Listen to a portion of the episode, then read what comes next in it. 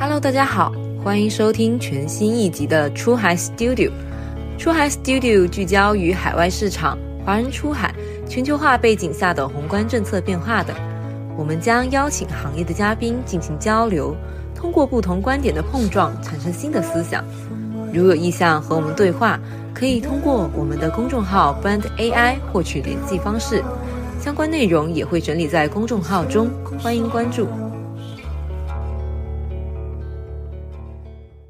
也有小伙伴提问啊，两位，一个是 Allen 之前在服务，其实都是大品牌，包括渠道啊什么的。海川其实投了东南亚和做欧美市场的，呃，新兴市场或发展中国家和发达国家，其实两位都有涉猎。就怎么看，比如说发达和发展中的国家的机会。然后第二个呢，就是他对于从业者或者是对货品或者对电商的哪些能力有不一样的要求？对，包括前面也有一个问题提到说，怎么看欧美品牌跟东南亚做品牌的难度的差异啊？可以发挥一下啊。我们其实并不是刻意的把它割裂成所谓的这个欧美市场也好，或者是其他其他市场。比如日本不是欧美市场，它也是一个发达国家市场，developing market 啊，从这个去。每个市场它都有不同的分级的人群的。我们今天只说商品贸易服务啊，比如说富人阶层，欧美市场的富人，还有新兴市场的富人。那他消费的就是好的东西 啊，这个我可以跟你说，这个新兴市场的富人，他消费力比那个发达国家市场的消费富人消费力更高，因为他他特别希望一些好的东西，游艇啊或者什么东西 luxury 的东西来来装点自己啊，他是更夸张。呃，如果你不是准备去做一个奢侈品品牌的话，做游艇啊，就就不用考虑这一块啊。比如雅加达的富人，他可能消费力可能比伦敦的富人更厉害，这是我一一贯的观点。从 middle class 来说呢，欧洲、美国当然是有 middle class，的它 middle class 会的比较多。这两年有点萎缩啊，但总体来说它会比较多啊。欧洲肯定是通过减税政策，美国可能是通过廉价的商品和服务，包括它的美元的支配地位。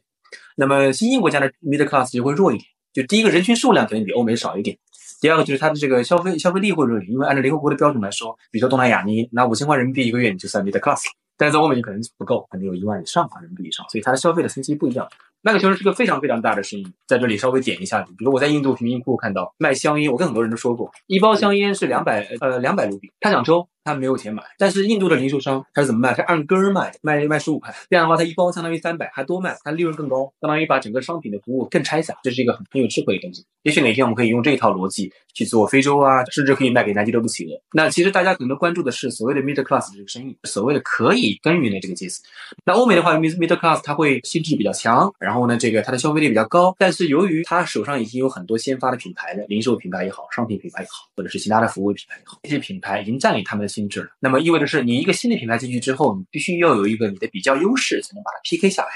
这就是为什么刚才以为有一位同学在里面问的问题，说为什么做欧美品牌是难一点？我的回答是 yes，也就是说你要耕耘一个已经被其他品牌占领心智的一个用户，那你必须要提供一个更具性价比的服务才行。换句话说，你得亏点，你得你得牺牲一点什么？比如说今天我们说汽车，比如当年日本的汽车品牌去攻欧美生意的时候，为了去跟 BBA 就是宝马、奔驰、奥迪去竞争，比如说日本的 Lexus，他就提供一个极致的服务，比如说你去我的 Lexus 这个 4S 店，我恨不得给你跪拜时，让人别人知道。那这样的话就可以最终形成的结果是什么呢？我在你 BBA 的这个市场份额中攫取了一小块，一小块的人，我觉得你们抽的差不多，但是我要的就是你很极致的服务，我就特别享受去你 4S 店为你断崖送水的感觉。然后呢，Volvo 呢这种二线品牌为了跟 BBA 去 PK 呢，它就提供 Safe。他他所有的广告就是我是 safe，他把 logo 说我的 logo 就是一个安全带。那这样的话，他获取了一个我需要安全的极致的服务的一一部分用户，但是这很少。我说，哎，这个奔驰做豪华感，这个宝马做操控，然后奥迪做科技，他们三个人已经把所有的 function 合并起来之后再比，这个饼把所有用户的需求都看不住了，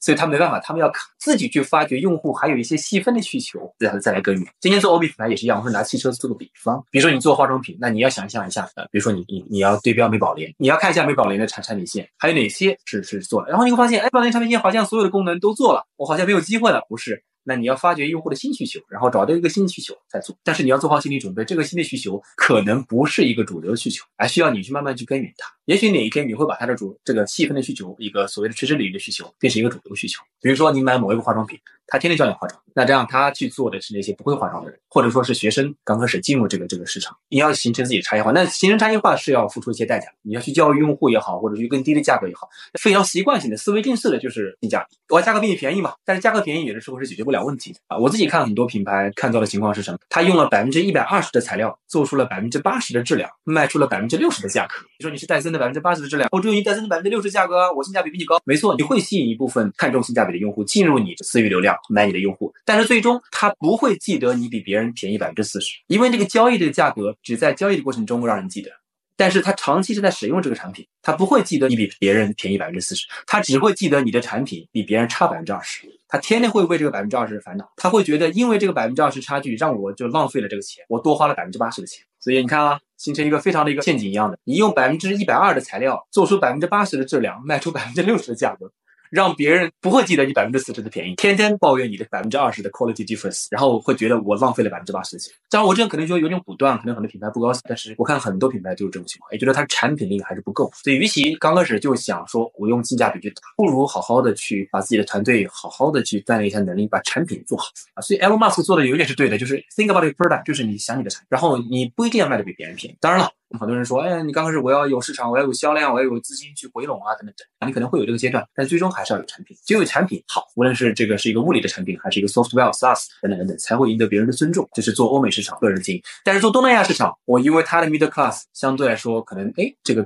这个价格低一点啊，等等。有人就会说，那我是不是可以这样可以切入？其实不是的。其实这些欧美的品牌，就是你的竞争对手品牌，很早就在 emerging markets 布局了。而这些 emerging markets middle class 对欧美品牌的忠诚度，甚至会超过欧美本土，是因为什么？我刚才提到一个一个地缘政治一个一个话题，他认同这些发达国家的生活方式，他就认同这些来自于他发达国家的生活品牌，生活方式决定生活品牌。比如说雅加达的一些 middle class，或者是 Bangkok 的一些 middle class，他就特别喜欢意大利的品牌或者是什么，他会觉得你上海来的品牌是什么东西啊？我为什么要买你这个？我我怎么样取得你的信任？其实取得他们的信任也不容易，所以你如果做 DTC 品牌服务来说不容易。所以有人当然有的人很聪明，他想法就是我注册的时候就注册米拉诺的，我倒过来打，这也是一个方法。我我不是，我只是说在中国工厂生产，因为很多米拉诺的牌子也是在中国中生产，这也是一个方法。这个方法其实有点无奈，随着国力的提升会换，但是暂时还有这个差距。做新兴市场来说，我个人觉得呢，做商品品牌会难一点，因为它的这个 unit economics。它的这个消费力比较低，而它物流成本又在那儿，因为东南亚的物流成本也不低。那这样的话，你可操作的空间就很少，也就是说，你的 cost of goods 就没那么多了。你 cost of goods 没那么多，你保证的质量就会相对难一点，它是有点有有点困难。但是你在东南亚，如果做个零售品牌，做个渠道品或者做个物流品牌，那就会相对容易，因为他们国家缺基础设施。这就回到我老早的话题了。在一个发达的市场做纵向的，你的商品的成本，你的品牌附加值，然后你确定性的服务，它是一个纵向的服务。纵向的高度，也就是他们的支配收入足够支撑你这个包。是做 emerging markets，你做横向的连接，商品和服务连接起来，让他们连接更有效率，因为他们太缺连接了。今天尽管说东南亚好像竞争没已经很激烈了，很多人在做，但是 connection 还是不够。我觉得特别是像 tier two city，还有包括这个二线城市，还有这个 rural 的啊，如果你去南亚就更多了。这个印度虽然做不了，还有还有这个巴基斯坦嘛，还有孟加拉嘛，呃，他们也是要。消费的孟加拉，孟加拉的工人在这个服装厂做了工，一个月拿五百块钱，他也是消费者，他也需要服务。你要想清想清楚，他们需要什么，每个阶段都有消费力的，所以他们的连接不够，做 connection 会更好。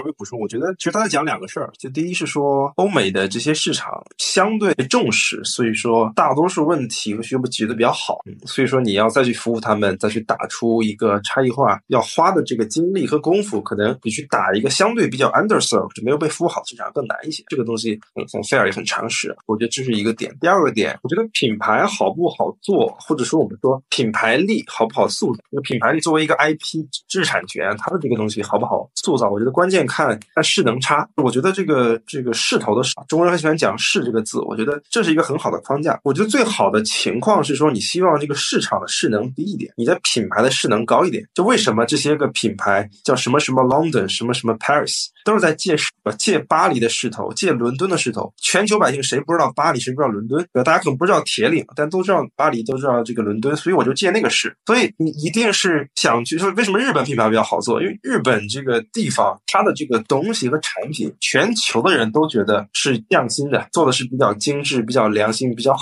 所以在产品这个事儿上，很多人觉得日本品牌的势能就更高一些。那如果你说 market，那日本的这个品牌，它的 market 势能也很高，欧洲势能很高，但是中国比他们就势能会低一些。那东南亚可能就更低，对吧？你刚才讲的斯坦国可能这个就更低一些。那如果你拿一个高势能的品牌打低势能市场，就比较容易一些。比如说很多中国创业者和中国生意人去韩国注册个牌子，然后拿到越南去卖，拿到泰国。到印尼去卖，卖的就很好。大家就一看日本的，感觉到相对来说就更安全和更高级一些啊。看到韩国品牌，觉得更潮流一些。所以我觉得，关于说美国好做、日本好做，还是说东南亚好做，我觉得这个问题它不是一个简单的 yes or no 或者好做不好做，它更多是说你在哪里能找到一个相对你的品牌与的势能差。我再换个例子，比如说俄罗斯这个国家现在也是陷入战乱，大家可能不觉得这个势能很高，但如果你说你去买鱼子酱，你可能觉得俄罗斯的挺好的啊。那俄罗斯的鱼子酱是不是可能比意大利的更好？有可能，因为意大利不产这玩意儿，你就觉得在你脑子里面那就是一个有很好的海产品的地方。所以你在某一个场景里面，只要找到势能，那也可以。那中国的消费电子，那势能就还可以的，啊，中国的无人机势能就还可以的。所以你做这样的品牌，中国扫地机、中国的割草机，到美国可能挺好，人家觉得中国的那挺靠谱的，有可能是这样子。所以我觉得你把它放在一个势能的框架里面去理解，可能会有一些帮助和启发。我个人的一个观点，如果我们在聊品牌知识产权的问题，是讲刚才 follow Alan 的这个讨论关于品牌。二，我觉得刚才我们今天其实没有聊特别多地缘和这个政治的问题，其实我们自己在群里面聊很多，因为今天可能怕凯飞的号被封了，所以先播。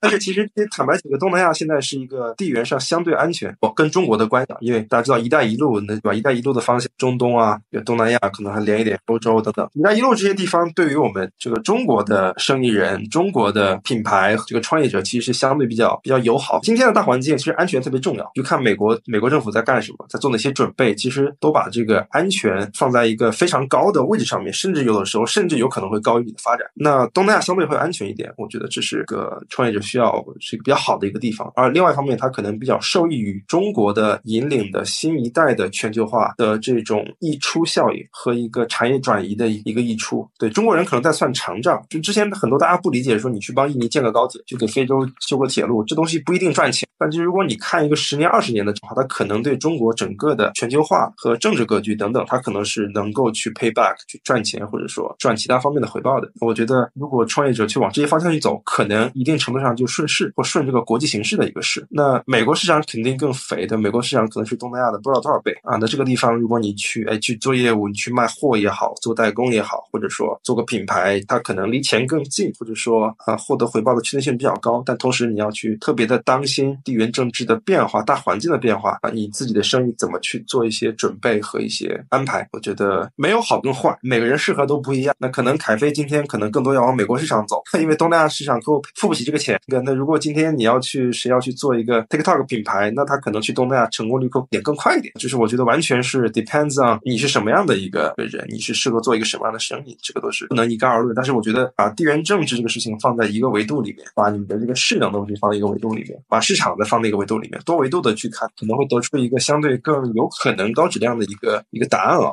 我觉得只能说我们去用一些框架去思考，但是很难给出一个具体答案来。对，我就讲这么多。OK，这个问题我觉得特别特别赞。艾伦从人群，包括那个服务的深度和覆盖度啊，目前的比如说欧美跟东南亚的情况，呃，海川讲到了包括势能啊，包括地缘或一些地缘安全性的问题，然后以及地缘上我们可能国家的一些啊产能或某一些溢出的能力，包括服务的溢出的能力，然后以及可能跟呃 PMF 嘛，或者 FMF 整个团队跟市场的匹配机制或产品跟市场的匹配度。呃，那个海川刚好提到说到地缘，这个是我在第一个话题里最后一个问题，就是两位看看有没有什么输出俄乌冲突，然后包括台海，哦，包括可能跟东南亚或跟美国的一些啊潜在的未来有有可能有冲突，这个是可能对跨境电商非常大的影响。那当然，比如说印度一下子就可能全帮你关了，这里面大家怎么看？如果聚焦一下具体的问题，俄乌冲突里面大家觉得对中国会有什么样的影响？如果台海真有一些接下来一些安排，会有什么？什么样的影响，以及今天作为从业者，全球地缘政治的影响可能是极大的。我觉得这个话题规避不了，所以两位有有什么建议吗？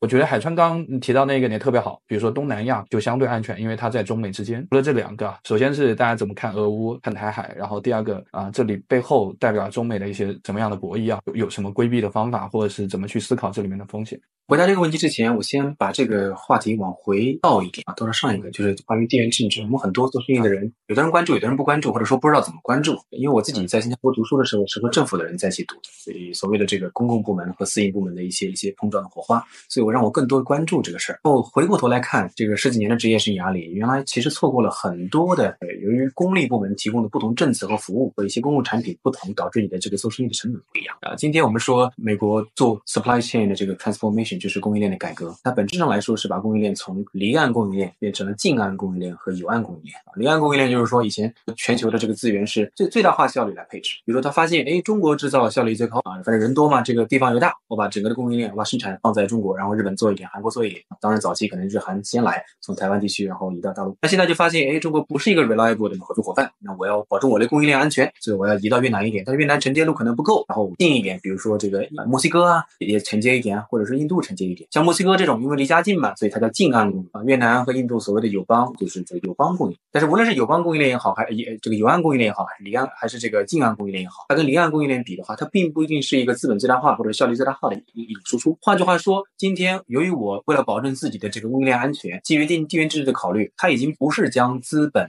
这种生产要素作为一个效率最大化的考量了。我宁愿多花点钱，让效率低一点。这也导致了全球资本的流动啊，没有以前那么高效了。就为了保证安全，在这个全球供应链过程中，然后开了很多小小格子出来，这一定程度上导致了资金现在比以前贵。当然，这个也回到刚才我们之前的话题，为什么这几年估值下降？就因为资金比以前贵了。为什么资金比以前贵了？因为资金总量并没有少，是因为它它已经不像以前那么配置了。它并不是基于最大化效率去配置，而是基于地缘政治安全来配置啊。它宁愿低一点啊，我也我也要保证我的供应。那么第二个呢，就是说到东南亚市场，今天我们讨论了很多，但是很多人并不知道，东南亚以前根本就不是个市场。九八年金融危机，基本上美国已经把这个整个国家的经济全部摧毁掉。当然，我不能说一定是美国做的啊，这这是也是有争论的。但是看到的结果来说，说就是整个国家经济全崩溃了。那泰国的泰铢已经贬值一塌糊涂，他老百姓都没有钱，怎么会市场？但为什么现在又成为一个市场？我们讨论的呢？本质上来说是一个中国供应链的一个一个一个溢出效应。当然，你可以说是欧美主导的一定程度上，但其实是在在美国主导这个供应链移出中国之前，就已经有很多供应链自自动移出了。那个时候，中国仍然是呃，美国仍然是中国为为一个 reliable 的一个一个一个 partner，它并没有主动去移出。但是从产业的角度来说，已经有很多的产业自动的去移出，因为为什么？我要追求更低的成本。比如说，这个对成本非常敏感的台湾地区和香港地区的这些生意者，他很早就把工厂从中国东莞移到越南去了，或者是移移到这个孟加拉去了。它是自身 organic 的一个一个移动，它并不是一个地缘政治压力情况下的移动。由于工厂移到那边去了之后，那这边人就工作了嘛。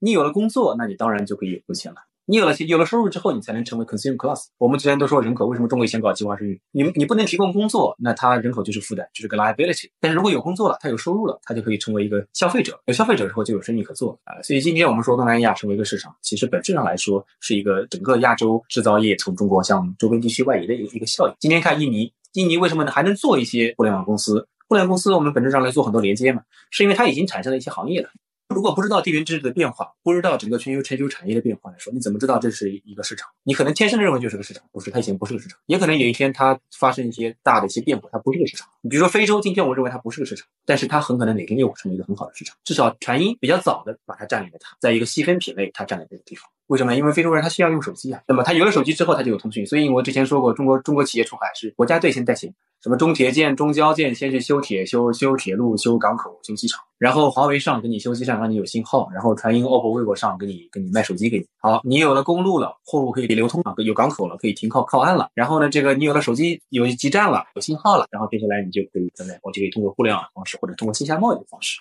也就是说，其实从这个角度来说，政府层面其实是给我们的民营企业 create 了一个市场，创造了一个市场。欧美是在中国发展之前就已经有市场，人家是一个成熟的市场，你自己进来搞，那当然人家 要给你设一些绊子。但是如果这个市场是你自己创造的，那么大家就有后发优势，大家都是平等，平等进入，公平竞争好了。所以，如果做生意的人如果能关注一下全球地缘政治，并不是为了关注政治而政治，而是关注政治背后的底层的经济的发展水平、产业的流动，啊，我相信你对这个理解全球的这个市场的格局会有很多的帮助。然后回到你刚才讲，是回答你的问题，这个俄乌的事情，俄乌其实打到现在，双方都没有罢手的意思。对于俄罗斯来说，最好的结果就是 现在就就停战，他占了四个地方啊，那这个四个地方就是一个我出兵的这个 cost 啊，我就占。那你看俄国人什么时候吐出来个地方？他历史上就没吐出来过，我们的地方他也没吐。最坏的这个当然是美国希望了，最坏的结果就是你这俄罗斯。没有了，那这样的话怎么办？我就可以货币化你的资产，就跟一九九一年做的事情是一样的。因为我们都知道，现在的货币是主权货币，是 sovereignty。主权货币如果主权没有了，货币就没有价值，对不对？前苏联的这个为什么一些一夜之间这个很多资资产就不值钱了？你主权没有了，你的主权货币就是一张纸。那我可以用我的货币来货币化你的资产，你的资产都是我的。今天我们都不知道货币战的厉害，货币战其实比热战更厉害，它的效率更高。那对于西方来说，对于 NATO 来说，我投资了那么多，对吧？当然，我就用投资这个方法其实不对，但是 anyway，它是投入进去了，那我希望有回报，我不能指望乌克兰回报，他已经整个国家已经打得一塌糊涂。他拿什么回报？他一百年都还不清。然后，因为你知道，俄国是一个很大的、幅员辽阔的国家，它的 natural resources，它的自然资源非常的丰富。因为自然资源是我们都知道，做任何的 business 或者说做任何的呃这个事生产活动都需要能源，今天中东靠卖能源就可以这个活到现在这样子。卡塔尔可以办世界杯，对不对？就那么点大的地方，才二十万人口，他就有钱，卖能源挣钱是最容易。但是这个能源是以卢布计价，你们学过货币学就知道。那卢布那怎么样把卢布打垮？就是把你的政权打垮。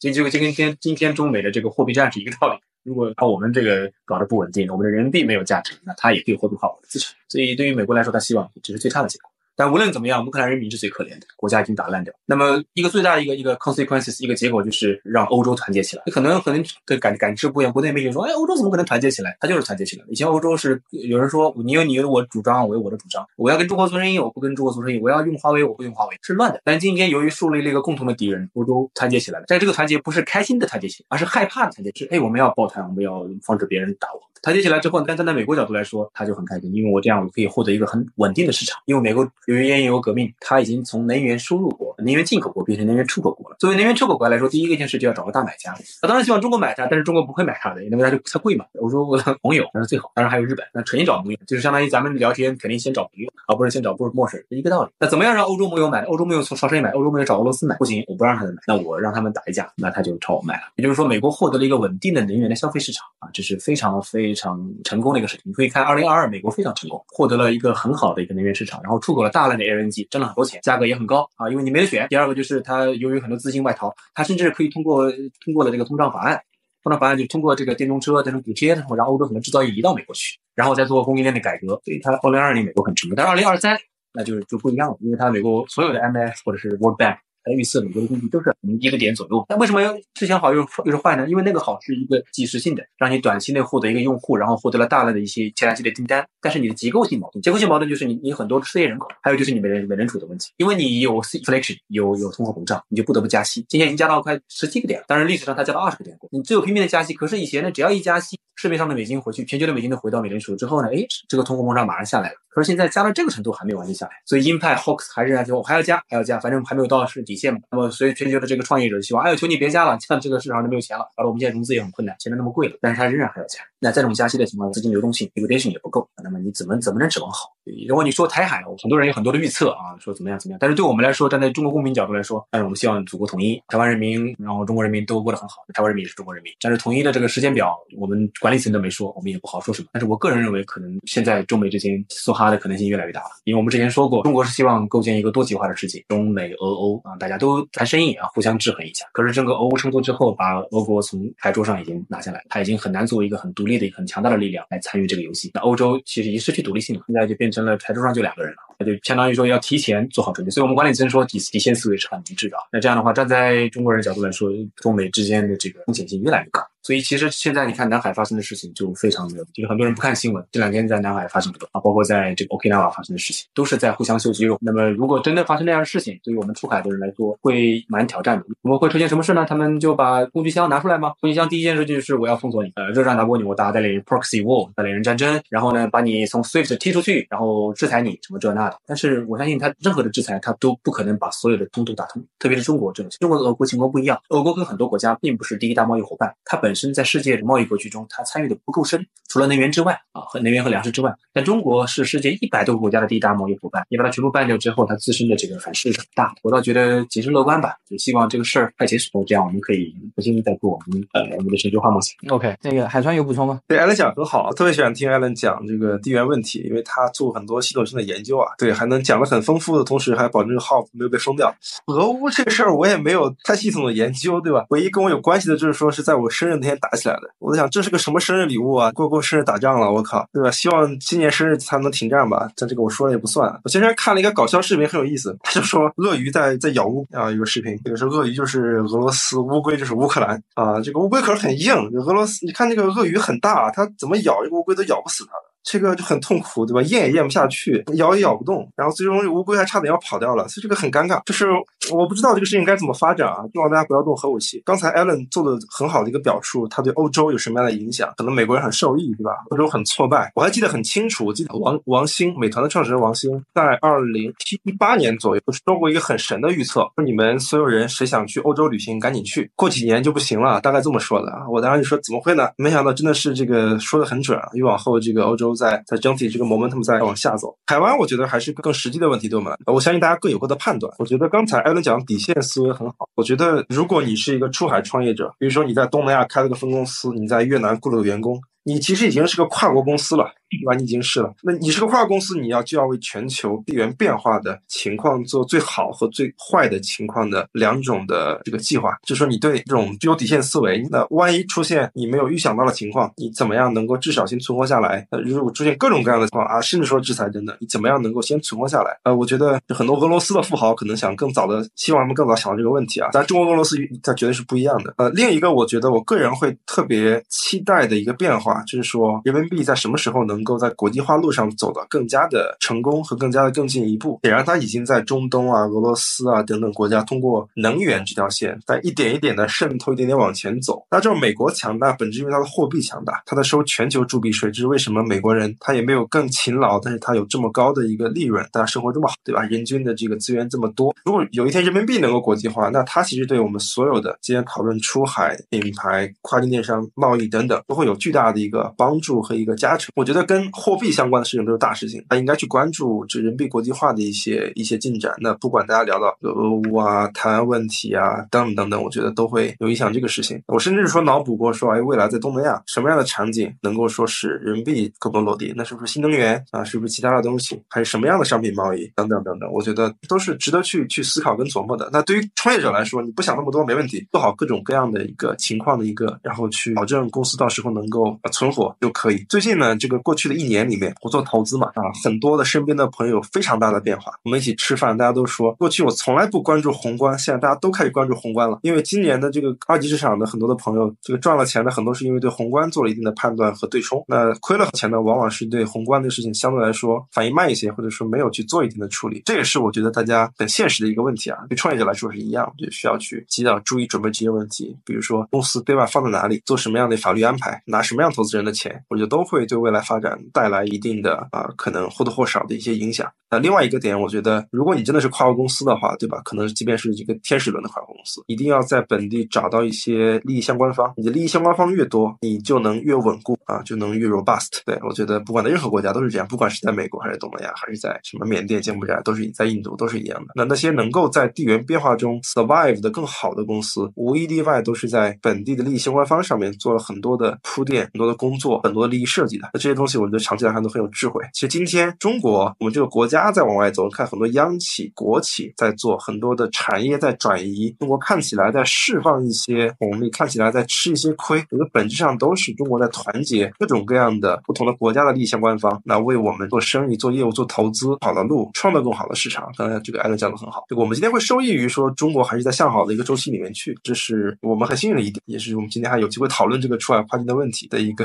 一个一个原因啊。对。海哲讲的非常好，我可以在这基础上分享一个我个人经常用的一个方法论，就是如果比如说听众朋友们对这个宏观层这个这个事情很很有兴趣，但是又不知道从何看，因为你毕竟不能老是被别人的生意所左右，我们自己的预测也是有限的，可以分享一个一个一个底层的思维逻辑，大家可以根据这个逻辑去思考，根据自己所获得的这些信息，然后来判断这个宏观是怎么变的。我我一贯认为，文化的底层是经济。比如说刚才我们讲的这个品牌的事情，就是诶，日本人经济很好，日本人很很富，然后所以他的文化大家就很很喜欢去穿一下和服啊，或者去去去一下居酒屋啊。然后呢，这个他甚至会衍生出很多品牌来。文化的底层是经济。那我们今天说喜欢米拉诺或者是这个 Paris 的品牌，就是因为那些城市啊，然后可能已经繁荣了几千年。但是经济的底层是政治，政治的底层其实是军事。所以文化、经济、政治、军事。从上到下，也就是说，军事作为最底层的支撑，军事基础上，我们有了政治，然后政治再上就军事，他们他们就是经济，经济之后，然后再是文化。但是如果说你看两个国家，特别是两个 super power 啊，超级强权也好，或者是国家的竞争也好，有很多的接触的时候，那么它的工具箱是反过来用，它首先会用文化的力量去去影响的，就是说，哎，我我宣扬我的价值观是什么？然后呢，这个当然这一套工具用完了之后呢，不够呢，我就用经济的工具，比如说我贸易战、科技战，我通过经济手段来制裁你，让你挣不到钱。然后经济之后，然后就是政治的，然后比如说你看今天看地缘政治格局，有很多的新的。小的 group 啊，比如说在在亚洲，我们中国人当然很很好做贸易啊，做我们签了 RCEP 啊，但是你还还签有一个一个 CPTPP 啊，还有什么涉及到政治安全的 OX，或者是印太印度 IPF 印太经济框架啊，都有很多的竞争的。比如说我们在非洲有很多的投资，我们有 BRI 啊，我们有一带一路的这个倡议，但是呢，欧洲就搞了一个 Golden Gateway，说 我也投资六千亿啊，我要给你们非洲建铁路，当然不知道你们是不是建了啊，搞不清楚，反正也纸上说。了是建了，搞不清楚。它就是通过政治层面来说，形成一个新的一个群啊，简单来说就是拉群。如果这个手段还不够围堵一个新生 power，大家就可以想象一下他会用什么手段。所以大家如果预测会会不会发生什么事儿，可以按照我我这个逻辑啊，先是文化，然后经济，然后再政治，然后最后是军事，然后等等，按照这一套反过来的工具箱和底层逻辑完全相反的一套方法。OK。OK，我我觉得这个话题我觉得特别有意思，呃，特别政治经济领域。然后比如说刚刚海川也提到人民币国际化，Allen 提到文化、经济、政治、军事几个方向，我觉得这里面有很多可以讨论的点。我觉得可以期待下一期我们找个时间再聊，echo 一下海川和 Allen 的两个观点嘛。一个是就二级市场可能原来看巴菲特，后来看一些政治评论家，包括胡锡进啊或者等等，然后到后面看历史书，因为大家嗯从价值投资都慢慢到要需要关注宏观经济，再关注到从历史里面找一些规律。对，我觉得跟跟 Allen 的那个层层递进的有点像。呃，我们还是回归到呃最前面出海电商。然后我说第二个话题，我们再聊一下投资环境，因为时长也比较长了。我们就最后一个问题，其实从业者或者创业者吧，大家关心啊美元的募资的情况啊融资的环境。现在其实确实二二年相对二一年还是特别下半年还是比较冷的。接下来两位怎么判断走向？就也有很多人我们讨论比较多啊，就是大家就说，哎，Q 三可能融资环境也会更好一点啊，美美元可能会放一些水出来，然后呢，加息也不会那么严重，会出来一些资金，中国也更确定了有一些东西。所以这里面两位怎么看？从你们两个人的视角来来给一些观点吗？很多人在做这种什么时候加息转向、降息转向这样的预测，其实很重要。但是我个人认为啊，包括我认为也是可能相对的一个多数共识，它即便会有所调整和一定的反弹，在未来不知道某个节点啊、某个时间节点，它大概率也不会马上回到，或者说不太可能回到过去两三年大家比较习惯和舒适那种环境里面去。所以说，我觉得创业者应该做这个事情相对谨慎和保守。今天整。整个资本市场的这个 taste 已经变了啊！过去大家看增长的，现在大家要你的利润，这就是一个成长的故事。成长就是说，OK，你今年可能亏，明年再亏，后年亏，大后年你可能就赚钱了，因为你到了一定的规模赚钱了，这是典型成长故事。你不要告诉我你未来要怎么涨，怎么，你就告诉我今天你赚多少钱，你今年有多少净利润，有多少什么样的一个现金流吧。先不要讲后年、大后年的事情，先要看今天啊，你有没有利润，有没有收入。所以这个我觉得不会在短期内有什么变化，而且现在整个市场场的状态跟这种。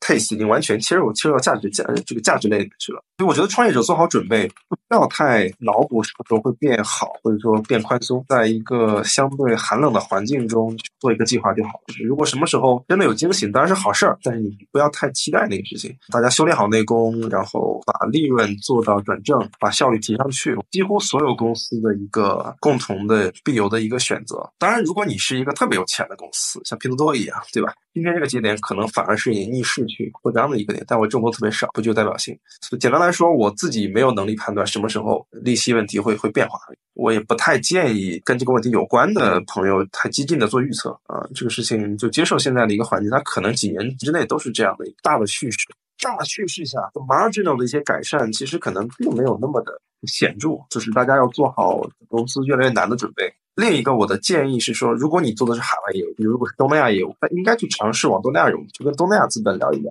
你会发现他们可能还有一些不一样的 taste，他们可能有一些不一样的估值的一个倍数的一个舒适度。如果你是一个做美国市场的一个创业者，那你也可能应该想办法去美国 VC 交流交流，或者美国这些华人 VC。你是做拉美的，应该去拉美融资啊，拉美有很多财团，有很多大集团，对吧？他们可能有一些钱愿意给。就我觉得在融资上面也是一个要国际化啊，要本地化，这是一个很好的工具。你左手有中国资本，中国。的创业平台右边有海外的这种创业者，现在会能够在现在环境中生存啊。海山其实讲的很好啊，现在资本市场的 taste 确实不一样。作为这个产业界的来说，创始人来说，你会发现，呃，资方看这个项目，它的估值方法都在变，那更多的是看的是你的可持续性。换句话说，我们这刚才已经提到了，在目前的这个当下的环境，资本变得比以前更贵了。那既然钱比以前更贵了，那当然不会轻易的去去买你的未来。以前为什么给你很高的估值呢？甚至是这个估值是超过它本来应有的价值呢？是因为反正钱便宜嘛，然后我可以用便宜点的钱。去买你未来的增长，也就是说，我很看很看好你，只要你生出来的姿态啊，你的技术手段或者你的团队也好，或者你的模式也好，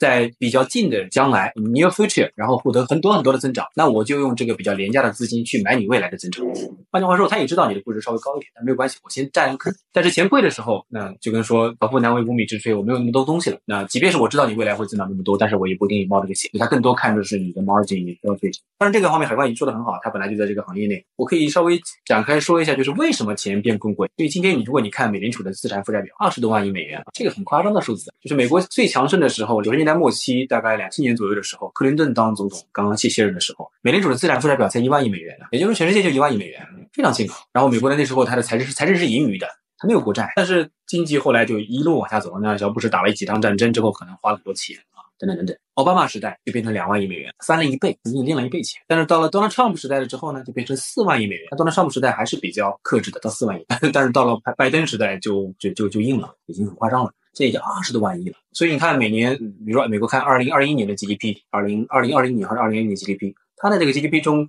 大概有至少有五万亿美元是印出来的，也就是说，实际上它并不是发生了一个交易。美元它是一个全球通行货币，那我的货币不一定要在国内流通，可以到全世界去。我我去货币化别人的劳动成果，那这样的话，它的这个通胀就输出了啊。它基本上是玩这个十年的一个周期，现在的周期比以前更短了啊。以前十年一个周期，我输出美元，输出廉价的资本到新兴国家去投资，特别是亚洲国家来投资，然后来占用你的资产，那你就获得了增长。然后我进入加息周期，然后呢，美元回来之后，然后我会让你的货币贬值。那现在的问题是，美美联储的整个的资产负债表已经到了二十多万亿美元了，它还有多少的上限？我刚刚看的数据。美国国债的上限是三十一万四千亿美元，去年十二月份美国国会通过。可是现在美国的国债已经是三十一万亿，马上接近上限了。也就是说，他如果再想借钱的话，他唯一的办法就是国会再通过一个新的预算。可是国会现在拜登和众议院之间啊，因为是一个一个是民主党，一个一个是共和党，那能不能通过新的国债上限呢？美国国债已经到了上限，钱非常非常非常有限。这是第一个，总量是有限的。第二个，我刚才讲了。由于这个离岸供应链的 strategy 这个战略变成了有岸供应链和近岸供应，把这个生产放在墨西哥，在 NAFTA 这个体系里面，或者是所谓友邦，那这样的话会降低资金的使用效率，提高资金的使用成本。好，总量是一定的，不能再增加了，然后现在使用效率又降，那它可用的资金是不是更少？这样的话就是钱变更贵，钱变更贵了，这是一个 general 的一个整体的一个市场。当然，海上说的很好，可以在细分市场找资，因为钱并不是只给美国投资方，只给 Silicon Valley，然后可能有一部分分布在中国，分布在东南亚，还有拉美一些。所以创业者来说，确实是要做做好宏观。环境并不好的准备，然后你做这个公司做这个项目啊，你要想清楚你要做什么。如果你想获得更好的估值，或者说获得很好的融资的话，你的整个的企业的经营战略也要跟着变。我个人倒觉得这个是很好的。以前那种只追求在在美联储在放水的时候，还有很多市场有大量廉价资本的情况下，然后很多企业就不顾的一切的去追求规模，然后甚至会造成很多一地鸡毛的事情。比如说我们中国国内的很多共享单车的东西，对社会的负担是很重的。呃，比如印度的那个酒店集团 OYO OYO 拿了 SoftBank 的钱之后，一下子滴滴了很多 hotel 来又退出。我说个难听一点，就是我把它做一个 OYO 的牌子往上一挂，这用了一个月之后把它拿掉，这这也是成本，会造成一个垃圾嘛，对不对？所以从社会发展角度来说，让企业回归它商业的本质。然后做好啊，做轻做做利润，也未尝不是一件好事情。OK，呃，我觉得这个问题我稍微总结一下，海川点到了几个点也特别棒。第一个就是需要谨慎，呃，短期要立足于当下，活着更重要，别寄希望于可能不确定的事情，比如说要加息还减息，这个时间也不确定，而且大家也没有什么确定性的一些结论啊。也许可以关注呃融资的本地化，包括做更好的国际化，包括跟一些比如说本地的利益做绑定，这样的话你可能活下来的几率会更高。当然也也比如说刚刚提到，比如其实现在风险也很高，比如说特木啊，它本身基本盘也很稳，那他可能在这个时期，他去做更激进的事情，反而也更有优势。但，我觉得核心还是算好账，自己确定性的怎么去做。Allen 也补充到了连更贵这个逻辑背后总量一定啊资金呃使用效率的问题。最后，我觉得特别关键就回归商业本质，我觉得做更有质量的商业生意才是最关键的。我就也做个小总结，